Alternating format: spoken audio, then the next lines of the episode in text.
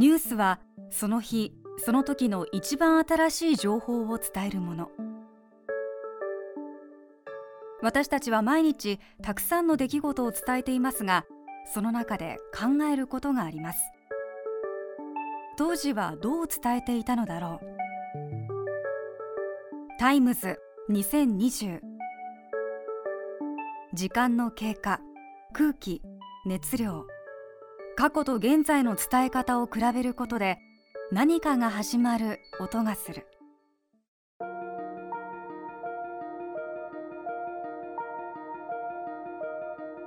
東京オリンピック・パラリンピックは延期され先月26日から予定していた聖火リレーも中止になりました。56年前東京オリンピックの聖火リレーはどんな雰囲気で行われ私たちはどう伝えたのでしょうか？1964年10月10日。開会式の日の朝放送されたラジオスケッチ「かくて聖火は来たりぬ」番組はアメリカの統治下だった沖縄から鹿児島に到着した聖火を持ちランナーが走り出した時の実況から始まります。ラジオスケッチ。かくて聖火は来たりぬ。く綺麗です。第一ランナー日本本土第一ランナー高橋律子さんが高々と掲げました。赤い炎の聖火が綺麗に目に映ってまいります。赤い炎の聖火重さは約1キロと申しますがほとんど微動だでも微動だにせず、えー、実況放送の声も思わず上ずる感激興奮。去る8月24日オリンピックの聖地ギリシャオリンピアの神殿で灯された聖火が9月9日鹿児島に本土第一歩を記した途端から日本中はもう聖火歓迎の一色。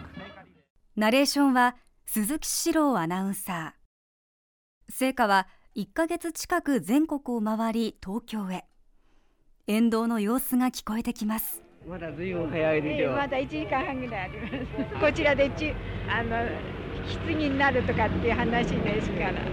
それで早く来て、はあ、棺のところを見たいそうでございます。こういうことは生きてるうちはないと思うもんですからね。テレビでね見てもいいんですけども。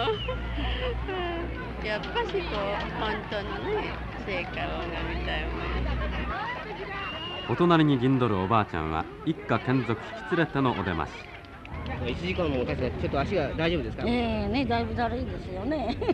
これはもう昨日までは40度の熱で寝てたんですから風邪ひいて。ですから昨日のうち直さないとね今日は見られないからと思ってね。急いで氷枕でね冷やしてそれからすごい熱でしたけどね。もう昨日のうちに張り切って直してそれから出てきて またうちって寝ようと思って青ぶ汗が出てんですよ今。でこうまだ熱がね大丈夫ですか？大丈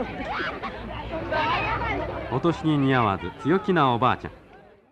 番組で伝えたのは熱い声だけではありません。ともあれこの期待ぶりは一体何に根ざすの？か歓迎人の大方のお気持ちは二度と見られぬからという好奇心型とお見受けしましたがあるおじいちゃんはまあとにかくこれだけのお上で騒いでることですしもう一つはもう今後手前たちにはとても、えー、配管ができませんからどうか見たいと思いまして。お上で騒いでるって言いますと、えー、まあ政府でですね、えー、やってるこれだけのお祭りですからね。やはり権威もひとしおある、えー、ございますな。とお上の権威がよりどころ一方格好な場所をと探す若者はこんな大騒ぎすることねと思うんだけどただ火だと思うんだけど成果そのものにはね、そんな意義感じないですよ。成果には感じないんですか、うん、なぜですか？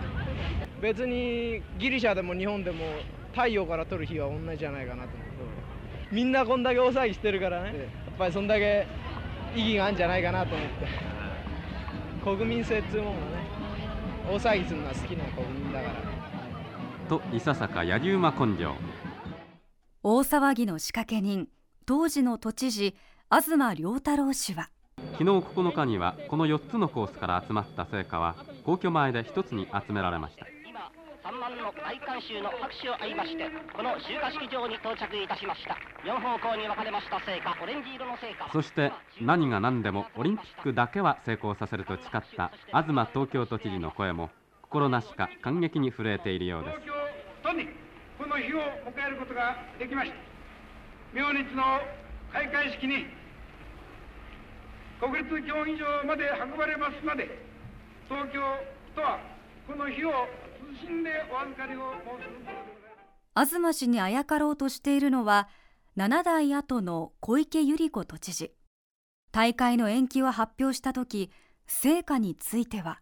成果でございますけれども現在福島にありますね、えー、その成果がですねあの灯火があまあ日本にあるということは一つの連帯の象徴であり勝利の象徴になるだろう。とまた勝利というのは、えー、大会を成功させることによってですねあのコロナウイルスに打ち勝つというその証にもなるだろうということで、えー、話が進みました。連帯勝利打ち勝つ。聖火ランナーに予定されていた人は？練習はどうされますか？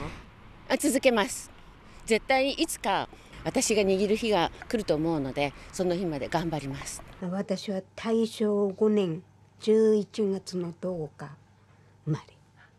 今は103歳と何ヶ月になるかしら？がっかりしました。気抜きしてました。半年とか1年とかって言うとどうなるか分かりません。聖火リレーもねきちっともう一回仕切り直ししてもらえる。最高の日、うん、もう何も言わなく粛々と。その時のまでの準備をする。いつ来ても大丈夫なように体調管理とかしっかりしていきたいです。一方福島の浜通りでは福島第一原発の廃炉作業が続きます。先月14日に全線で開通した JR 常磐線。聖火リレーが通る予定だった双葉駅前の声です。駅が例えばできて何か変わることあるかなと思って。駅の周りだけですからね。いや高校時代にここを使ってたんですけど、はい、そうですよね。通学に当然使いますよね、まあその当時の面影がないな。一歩まではまだね。であのもうちょっと進んでここでほらどっか会社が来て誰か働けるようになればだいぶ進んだっては感じれるのかなって思うんですけれども。半歩、はい。半歩ですね、はい、私からすれば。やっと。やっと。ね、うん。本当に見ればゴーストタウンのようになっちゃってるだからね、うん、それで復興オリンピックって言われても、私個人としてはあんまり違うと思うんです。世界の人に知らせるって言ってもね、うん、この綺麗なとこしか見せないでしょ、うん、あの田んぼのボーボーになったところを撮ってほしいよね復興オリンピックという言葉への違和感。新型コロナウイルスの流行が収束するとしたらそれまでの間私もじっくり考えてみてから来年聖火リレーを伝えたいと思います。TBS ラジオタイムズ2020今日は聖火リレーについてお伝えしました。お相手は山本恵里香でした。